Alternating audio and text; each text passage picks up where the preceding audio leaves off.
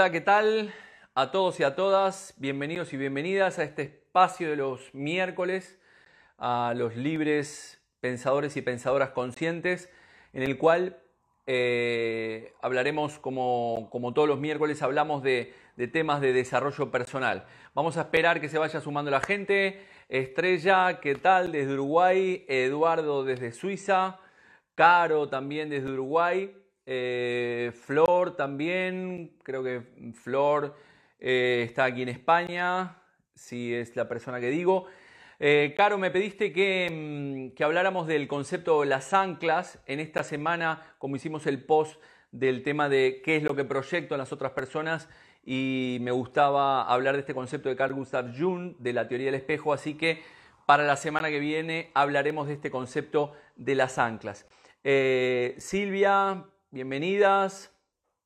Natalia, Sonia, bienvenidas y bienvenidos a todos. Gracias a todos y a todas por, eh, por los mensajes que mandaron del directo pasado, del miércoles pasado, en el cual hablamos principalmente del concepto del desapego o la importancia de soltar ciertas cosas en nuestra vida, soltar relaciones, soltar trabajos, eh, soltar amistades, soltar pareja e irnos más, más livianos, porque nos cuesta tanto soltar. Para lo cual, si no lo has visto, te invito a, verlo en mi canal de Instagram y también este, te invito también a entrar en mi página eh, jorgerial.es, eh, www.jorgerial.es. Bien, mientras se sigue sumando la gente, ¿qué tal Lola? Que te vi allí, que me, me diste, me diste un, un te gusta a lo, que, a lo de la charla de hoy. Tania por allí también. Sandra, bienvenidos y bienvenidas. Bueno, en el día de hoy me gustaría hablar de este concepto que, que se denomina la, teoría del espejo, ¿no? de Carl Gustav Jung. Carl Gustav Jung era el, discípulo de Freud, como muchos y muchas de ustedes ya sabrán, y hablaba de este concepto del espejo. Muchas veces nosotros, de alguna manera, pensamos eh, que proyectamos o que somos de una determinada manera, sin embargo lo que estamos proyectando en los demás es totalmente antagónico a lo que pensamos.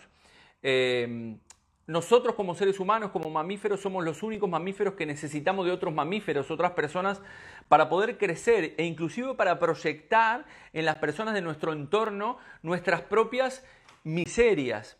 Y eh, existen los, también los gaps en cuanto a la, personalidad. ¿Se acuerdan cuando hablábamos de los gaps en la comunicación de lo que pienso que quiero decir, lo que digo realmente, lo que la otra persona interpreta que dije y lo que la otra persona esperaba que yo le dijera? Esto es lo mismo. En este caso también podemos aplicar estos mismos puntos. El primer punto es lo que yo pienso que soy. Cada uno de nosotros y nosotras tenemos una una forma en la cual creemos que somos, con nuestras virtudes y con nuestros defectos. Con nuestros defectos hablaremos ahora. Sin embargo, básicamente, eh, perdón, aquí dice teléfono descompuesto estrella, ¿no se escucha bien? entiendo que se escucha bien, ¿no? Denme el, feedback de que se escucha bien. Entonces, una cosa es lo que yo pienso que tengo, que soy realmente, otra cosa es lo que soy, otra cosa es lo que los demás ven de mí y otra cosa es lo que los demás esperan que yo sea. Por lo tanto, aquí entre lo que yo pienso que soy y lo que los demás esperan de mí, hay unos gaps o unas brechas. Principalmente nos vamos a quedar en la parte, eh, en la parte personal, ¿no? Es decir, muchas veces Jung decía, prefiero ser un hombre completo antes que un hombre bueno. ¿Qué significa esto? Que él decía que todos tenemos nuestro, nuestro yin y nuestro yang, todos tenemos nuestras fortalezas y nuestras debilidades, nuestras virtudes y nuestros defectos. Sin embargo, aquellas debilidades y aquellos defectos no somos capaces de, de verbalizarlos o de demostrarlos, ya que representan o creemos que representan una debilidad en nosotros. Y de alguna manera lo que estamos haciendo, estamos, estamos reprimiendo esa parte negativa de nosotros y lo que vamos a hacer es, vamos a proyectar en nuestro entorno todas esas partes que no aceptamos de nosotros mismos. Jung le llamaba la famosa sombra. Entonces dejaremos por allí metida en mi caja, en el inconsciente, todas aquellas cosas que no me gustan de mí y curiosamente las estaré proyectando y les, las estaré viendo en las personas de, mi entorno. Yo recuerdo que una de las cosas que cuando llegué aquí a España, eh, allá por el 2003, una de las cosas que hacíamos en la consultora era selección de personal, ¿no? Y en las entrevistas de selección de personal yo le preguntaba a la gente que me dijera cuáles eran las principales virtudes. Y curiosamente la gente respondía, bueno, mis principales virtudes son esta, A, B, C, D, J, Z, eh, tenía todas las virtudes. Acto seguido le preguntaba básicamente cuáles son tus principales defectos.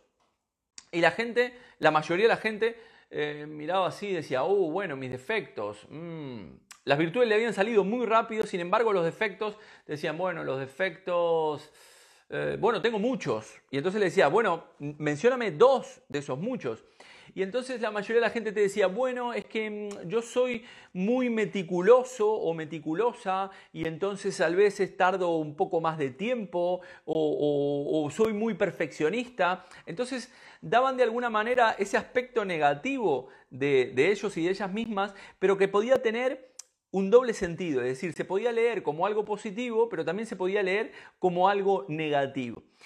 Todos estamos preparados y preparadas para que nos digan lo bueno que somos, lo inteligente que somos, lo guapo que somos, todas nuestras bondades. Sin embargo, no estamos preparados para que nos digan o, nos hagan ver aquellos aspectos negativos de nosotros, de nosotros mismos. Y entonces, como no estamos preparados para, para ver esa parte negativa, lo que vamos a hacer es vamos a proyectarla.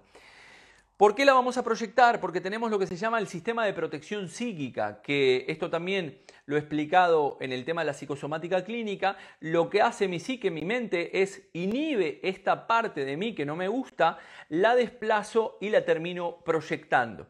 ¿En quién la voy a proyectar? La voy a proyectar en mi pareja, en mi jefe, en mis amigos, en, mis compañeros de trabajo, en mis hermanos, en mis padres, en todas las personas de mi entorno. Voy a estar proyectando toda esa parte de mí que no soy capaz de aceptar en mí mismo o en mí misma. Lo que pasa que eh, mucha gente conoce este concepto o la teoría del espejo, sin embargo, no mucha gente eh, la aplica. ¿Vale? Yo seré el primero en no aplicar esta, esta, teoría. ¿Por qué? Porque es muy doloroso ver esas partes de nosotros mismos. Tenemos que tener la suficiente humildad y, la suficiente honestidad con nosotros mismos para poder determinarlas, eh, identificarlas y luego trabajarlas para poder soltarlas. Y de esta manera poder ser ese hombre completo que decía Jun y no solamente ese hombre o esa mujer buena o bueno. Yo siempre le digo a, mi peque, le digo, este, eh, Camila, si tú te ríes de, ti misma, al final nadie se va a poder reír de ti. Y esto es parte de lo mismo. En la medida que yo sea consciente de cuáles son mis debilidades, el día de mañana cuando me las digan, ya no, no me afectará, no tendré que reaccionar. Pero vuelvo a insistir, esto es algo que, que, duele y muchas veces vemos gente, yo tengo gente, conozco mucha gente del pasado y conozco gente a mi alrededor que básicamente al final se termina rodeando con gente que, no, no, le, no, dice las cosas, no le dicen las cosas a la cara porque no quiere sentir, no quiere escuchar esa parte que no acepta de sí mismo o de sí misma. Ojo, cuando esta persona está diciendo algo de la otra persona que no le gusta, en este caso cada uno de nosotros tendrá que trabajarse esa, esa, esa parte. Ahora lo explicaré bien con las, las cuatro leyes del, del, propio espejo de Jung. Por lo tanto, cada vez que nosotros vemos un comportamiento que no nos gusta en la persona o en las personas que tenemos en nuestro entorno, yo tengo, porque esto pasa por ley de resonancia, es decir, al final termino vibrando y termino resonando con aquellas personas que tienen la misma forma de ser, de pensar o de sentir, tanto para lo positivo como para lo negativo. Por lo tanto, ¿Por qué? Porque ya lo expliqué esto en algún otro vídeo, somos ondas de información. Nuestros pensamientos y nuestras emociones, al final nuestras neuronas hacen lo que se llama la sinapsis y en este espacio sináptico, aquí en el medio no hay nada. Tiene que hacer una descarga, una descarga eléctrica. Esa descarga eléctrica es energía. Esa energía son ondas de información y esas ondas de información son las que se expanden y al final terminaremos vibrando con aquellas personas, situaciones, eh, eh, tanto para lo bueno como para lo malo que tenemos aquí. Aquí y aquí, nuestras emociones y nuestros pensamientos. Por lo tanto, cuando vemos algún comportamiento de otra persona que no nos gusta, que nos desagrada, tenemos que preguntarnos algo bastante doloroso, ¿de qué manera yo me estoy comportando de esta forma conmigo mismo o conmigo, o, conmigo misma? ¿O de qué manera yo me estoy comportando de esta forma con alguien de mi entorno para que el universo o la situación o al final termine vibrando con, con personas que tienen actitudes que no son correctas y me molestan? ¿Bien? Pero ¿qué pasa? Nuestro ego que prefiere tener razón antes que ser feliz, al final lo, como dije anteriormente, lo inhibe, lo desplaza y lo termina proyectando. Y decía que conozco personas dentro de mi entorno o en el pasado que al final se terminan juntando eh, con personas que no son capaces de decirle las cosas, eh, sus puntos débiles, porque por sus propias inseguridades, por su baja autoestima o por lo que fuera, no son capaces de, de escuchar. Y entonces al final ese tipo de personas se encuentran con un, con un, con un nivel de amistades que son todas amistades que esa persona cree o considera que están por debajo de él o de ella, ya sea personal o profesionalmente. Y entonces me rodeo, me nucleo de un montón de gente que no es capaz de decirme las cosas que piensan de mí y al final se las terminan callando, porque no todo el mundo nos dice las cosas a la cara. Al final, como decimos en la comunicación no verbal, solemos decir eh, tres eh, eh, mentiras, lo que se llaman mentiras blancas, ¿no? Para aceitar las relaciones, porque si dijéramos la verdad a todo el mundo, andaríamos a hostias en todo momento. Por lo tanto, tenemos que tener en cuenta que cuando hay algo que no me gusta de alguien, tengo que preguntarme, como dije, de qué manera yo me estoy comportando de esta misma forma conmigo mismo o conmigo misma o con alguien de mi entorno para vibrar de esta, de esta forma. De hecho, no recuerdo si había contado una experiencia, no voy a dar muchos detalles porque hoy en la tarde estuve con una persona y, estaba contando una, situación de alguien y, supo quién era al final. Eh, a pesar de que no estaba dando ningún detalle. Entonces aquí también voy a hacer lo mismo. Y, venía una persona a la consulta que me decía que, tenía una compañera de trabajo que era una gilipollas, ¿no? Y entonces este, eh, yo cuando le explico la teoría del espejo, el, tipo, bueno, casi más me manda a, freír espárragos y me, dice, no, no, esto que me estás contando es, una boludez, como dicen en mi tierra, o una gilipollez, como se dice aquí. Y entonces, eh, él me decía que su compañera de trabajo era una gilipollas, ¿no? Y entonces que ese comportamiento que tenía su compañera le estaba generando un cuadro de ansiedad y que iba a dejar el trabajo. Sin embargo, yo le digo, bueno, pero tal vez tu, tu compañera, los padres de tu compañera, los hermanos de tu compañera, los amigos de tu compañera, no piensan que es una gilipollas, pero tú, el iluminado, piensa que es una gilipollas. Entonces él me decía, no, pero hay, más personas en el trabajo que piensan como yo. Yo internamente pensaba, otros gilipollas que no están viendo su propia gilipollez, que la están proyectando en esta mujer. No significa que esta mujer no lo sea. Partamos de esta base, es decir, esta persona puede ser una gilipollas. Sin embargo, si yo vibro con esta gilipollas y me molesta su comportamiento, yo tengo que preguntarme de qué manera yo me estoy comportando como un gilipollas conmigo mismo, qué actitudes estoy teniendo, o qué actitudes estoy teniendo de gilipollas con alguien de mi entorno para que el universo me traiga a esta mujer que a mí me pone de los nervios. Esto es lo mismo, pongamos muchos casos. Si veo a alguien que me está maltratando, que me falta el respeto, yo tendría que preguntarme de qué manera yo me falto el respeto a mí mismo o a mí misma, o de qué manera yo le estoy faltando el respeto a alguien de mi entorno para que el universo me haga vibrar con esta persona, con esta falta de respeto. Porque si lo veo en el exterior, quiere decir que lo tengo en mi interior por ley de correspondencia, por ley de la vibración. Por lo tanto, y tenemos que tener cuidado porque nuestro ego nos va a encontrar situaciones muy convincentes para decirnos que la situación que nosotros, ese comportamiento eh, de falta de respeto que yo tengo con otras personas, lo mío es así, pero lo que estoy viendo en el otro es así. Y entonces tu ego te va, o el, el superego que tenemos dentro de nuestra psique, que es el que hace el juicio de valor, genera un rango de valor entre el comportamiento que está teniendo la otra persona y el comportamiento que estoy teniendo yo.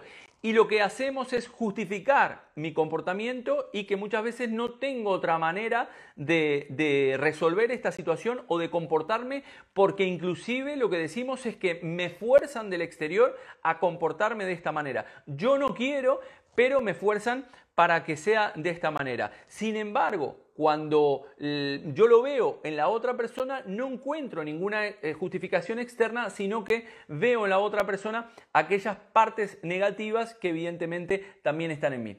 Voy a leer aquí eh, las cuatro leyes, las, las tengo aquí en este, en este folio, que dice, la primera ley del espejo dice, todo lo que me molesta, irrita o quiero cambiar dentro del otro o la otra está dentro de mí. Esto es muy importante también para, las parejas. Nuestras parejas no se había desconectado.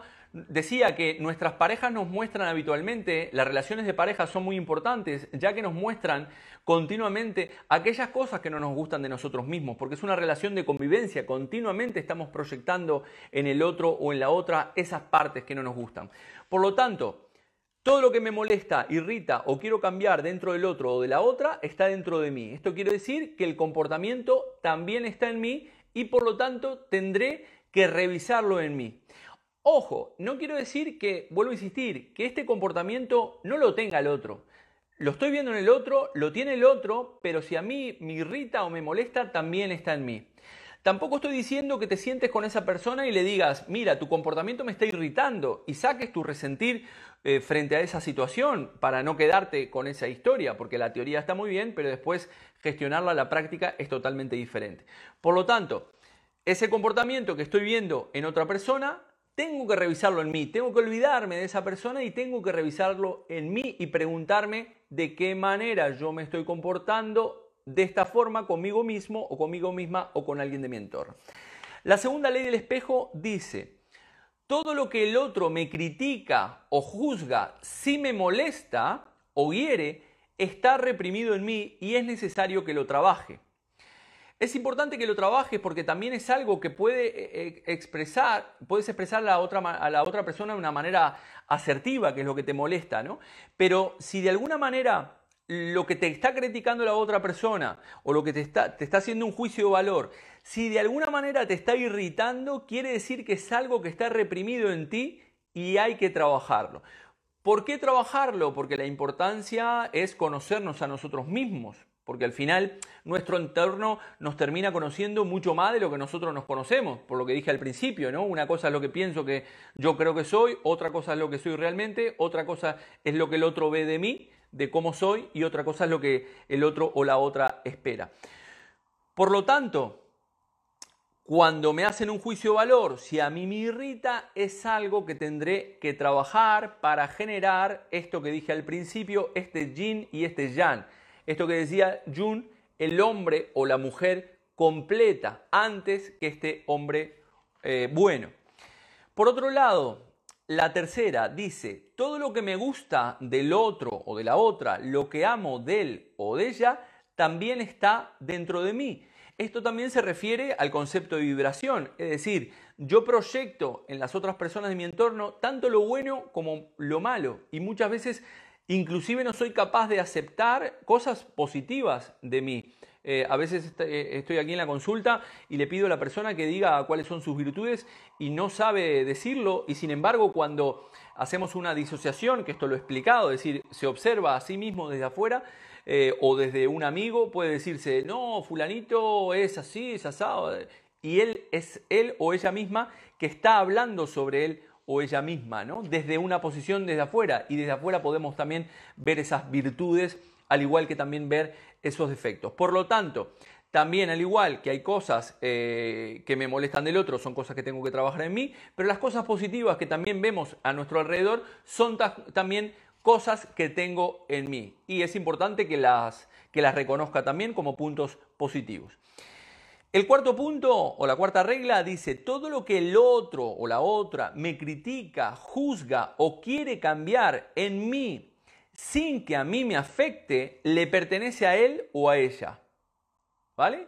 Es decir, si alguna persona me hace una crítica a mí, me dice, no, porque tú eres un cabrón y esto, aquello y pum, pan, y me hace un juicio de valor que a priori puedo, mm, categorizarlos como, como algo negativo, si a mí no me va ni me viene y no me afecta, es algo que le pertenece a la otra persona y será algo que tendrá que trabajar la otra persona.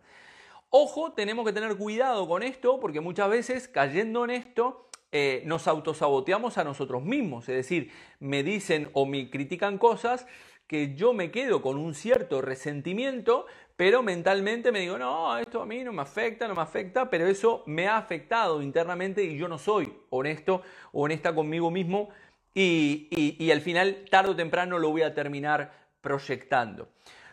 Por lo tanto, estas cuatro leyes son muy importantes dentro del espejo para trabajar esos aspectos, nos permiten, es decir, las personas que tenemos a nuestro alrededor, nos permiten observarnos continuamente para reconocernos y para poder trabajar esos aspectos que nos van a poder hacer llegar a otros niveles como persona. Somos, somos esa piedra bruta que hay que ir este, puliendo ¿no? y picando hasta llegar algo maravilloso. ¿no? este, entonces, nosotros somos esa piedra y con este trabajo, a medida que vamos haciendo de nosotros mismos, es lo que nos permite generar esa versión 4.0 nosotros.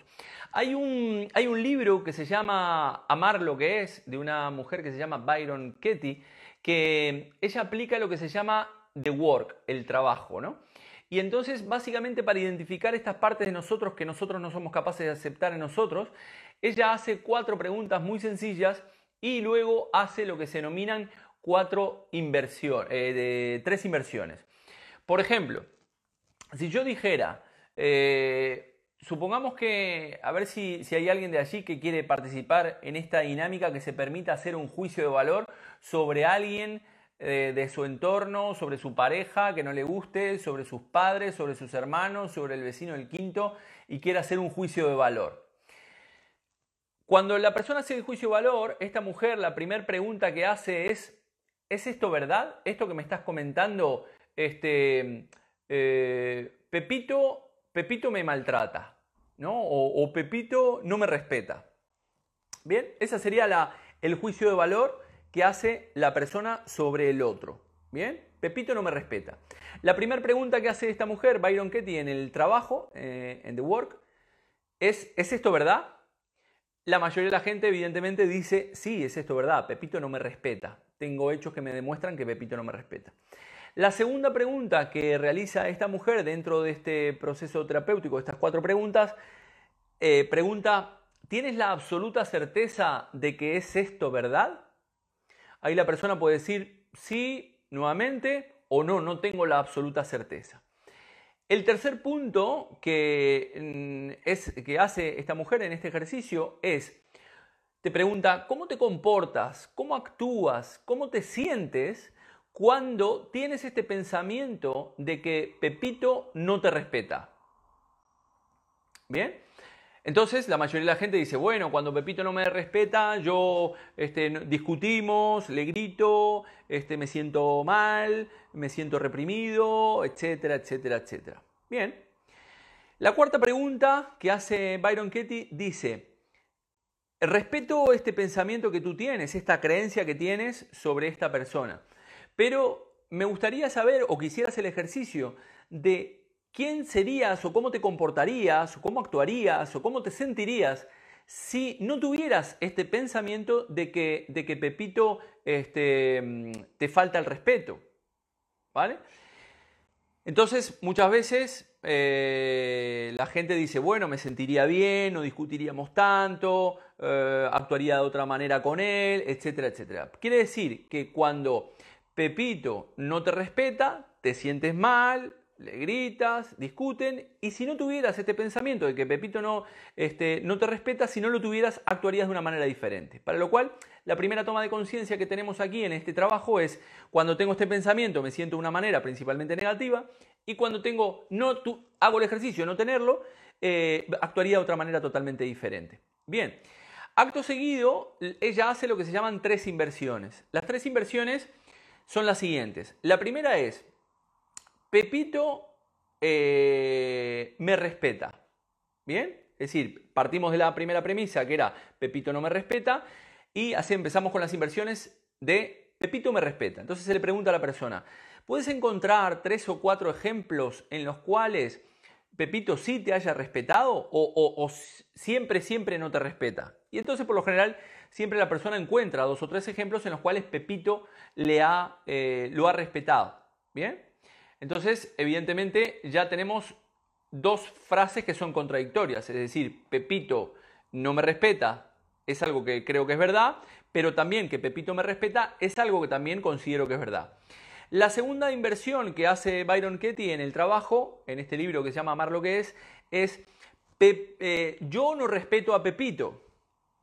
Y entonces te hace reflexionar acerca de si tú puedes encontrar también dos o tres ejemplos, también fruto de la circunstancia de que Pepito no te respeta, pero que tú no hayas respetado a Pepito. Bien, entonces la persona evidentemente te dice, sí, yo también no he respetado a Pepito porque cuando él no me respetó, yo le grité y entonces tampoco lo respeté bien. Entonces también encuentra ejemplos. Entonces esta segunda inversión también es totalmente contraria a la primera. Y la tercera inversión es olvidándonos de Pepito, nos tenemos que preguntar, yo no, yo no tengo respeto por ciertas personas o por mí mismo. Puedes encontrar dos o tres ejemplos en los cuales no te hayas respetado a ti mismo o a ti misma o no hayas respetado a alguien de tu entorno y evidentemente la persona dice, sí, también tengo ejemplos. Entonces ahí, cuando la persona entra en esa encrucijada y en esa contradicción, de entender de que tiene cuatro afirmaciones. La primera es Pepito eh, no me respeta, que es verdad. Pepito me respeta, que también es verdad. Yo no respeto a Pepito, que también es verdad. Y yo no respeto, no me respeto a mí mismo o no respeto a alguien de mi entorno. Entonces nos quedamos con cuatro inversiones que a priori para la persona son verdad, pero sin embargo se queda con la primera que le justifica su estado de tristeza, de tener que de poder agredirlo, o de poder gritarle, o de poder tomar represalias y también no respetar. ¿Qué es este trabajo muy bonito que se llama, este de Word, como digo, en este libro que se llama Amar lo que es? Nos permite tomar conciencia de que nosotros estamos proyectando en los demás, en todas esas personas que nos rodean, comportamientos que nosotros tenemos de eh, nosotros mismos o de nosotras mismas. Me gustaría hacer, eh, antes de seguir hablando, me gustaría hacer una, una ronda de preguntas que tengan por allí y les voy a, nombrar o les voy a mm, también comentar otra dinámica que se llama la ventana de Johari, para también para, para conocernos a nosotros mismos y a nosotras mismas. No sé si hay algún comentario por allí eh, para todos y todas que están del otro lado, algo que quieran preguntar, comentar sobre estos aspectos que estamos hablando de la proyección. Como decimos, es muy doloroso para todos nosotros identificar esas partes mías que tengo que corregir, porque es mucho más fácil que lo corrija eh, la persona que tengo enfrente, ¿no? que corrija este defecto la persona que tengo enfrente para que yo sea feliz.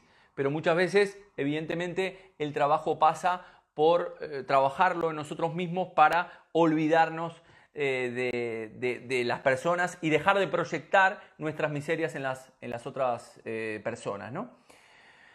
Para, como dice Estrella, para poder vernos en ese espejo. Exactamente, lo que estamos hablando en esta teoría del espejo es poder ver esos comportamientos, no solamente positivos que vemos en los demás, que también estamos, están en nosotros, como acabamos de decir, sino también principalmente aquellos aspectos negativos que veo en los demás y esto es lo que me permite conocerme a mí mismo o a mí misma para no tener que proyectar en los otros mis miserias y ser conocedor eh, en mi totalidad de mis fortalezas y de mis debilidades tiene que primero que aceptar querer enfrentar cambios de nosotros mismos. ¿no? Además, evidentemente, aquí estamos hablando de que eh, este es un trabajo personal. El trabajo personal pasa por una mirada interior hacia, hacia nosotros mismos. Hace mucho tiempo yo tenía en mi WhatsApp una imagen que decía, eh, en una espiral que decía, la salida es hacia adentro.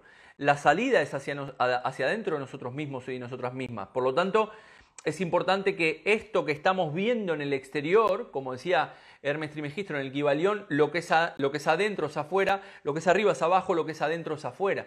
Quiere decir que nosotros vamos a estar mirando el mundo, no es no el mundo que es, sino el mundo que somos, con los pro y los contra. Eh, cuanto más nos comprendemos, menos juzgamos, dice Caro. Evidentemente, esta es la idea. La idea es que nosotros podamos conocernos, en nuestra totalidad para hacer cada vez menos juicios de valor, porque cuando estamos haciendo un juicio de valor con este dedo, no nos olvidamos, no nos olvidemos que estamos haciendo tres, tres hacia nosotros mismos, ¿no? Muchas veces juzgamos hacia los otros y hacia las otras sin ser conscientes de esto que estamos hablando, de cómo estamos proyectando nuestras, nuestras propias miserias y estamos viendo en los otros y las otras esas partes que nosotros no estamos aceptando a través de nuestro sistema de protección psíquica. Lo inhibimos, lo desplazamos y lo proyectamos, porque trabajarlo nosotros mismos requiere un cambio importante y como decía Estrella aquí, no todo el mundo está dispuesto o dispuesta a entrar en esa caja, en esa caja de miserias, sacarlas, reconocerlas, porque esto produce un dolor muy, muy importante. Eh, voy, a, voy, a, comentar esta, lo que se llama la ventana de Johari. Este es un ejercicio muy, muy bonito también de hacer. Básicamente, si quieren hacerlo ahora, lo pueden hacer. Tienen que tomar un folio. Eh, antes de seguir, dice aquí Estrella, para poder darnos cuenta en el instante que sucede. Exactamente. Porque en la medida que nosotros nos damos cuenta en este instante de que estamos proyectando en el otro o en la otra juicios de valor que nosotros estamos haciendo los demás, pero que nos pertenecen a nosotros mismos, eh, vuelvo a insistir, no significa que tú te sientes con la otra persona y le digas exactamente las cosas que, no, te gustan de la otra persona.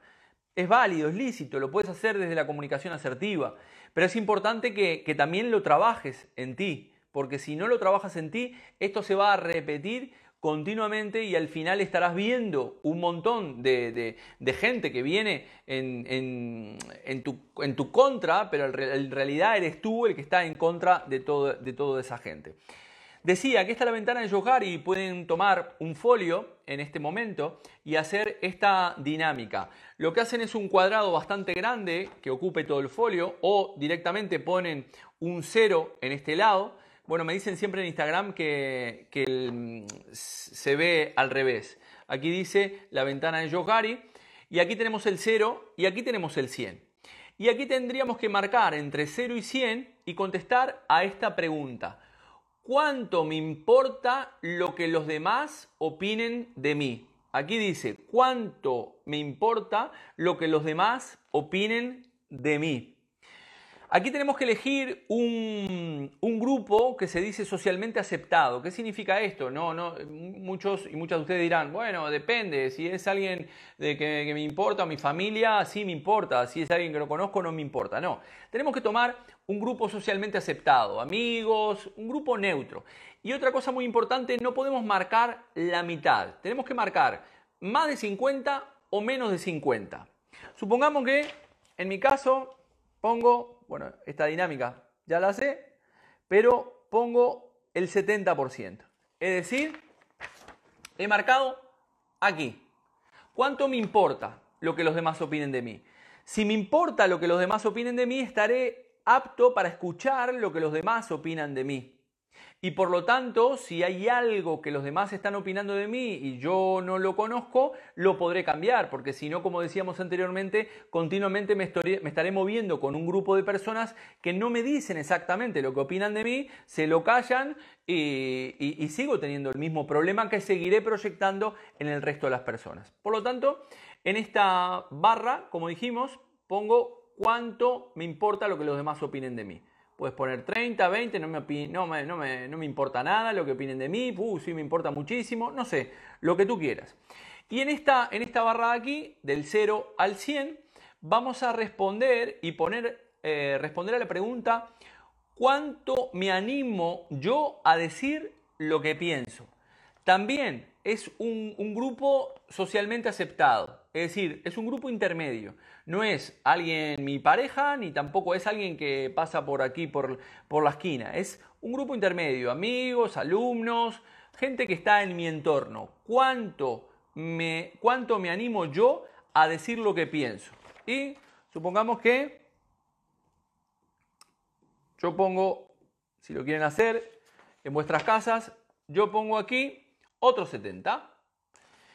Y entonces lo que vamos a hacer es tirar esta línea hacia abajo, hacia el final, y la línea del costado hacia el otro lado y nos quedarán cuatro cuadrículas.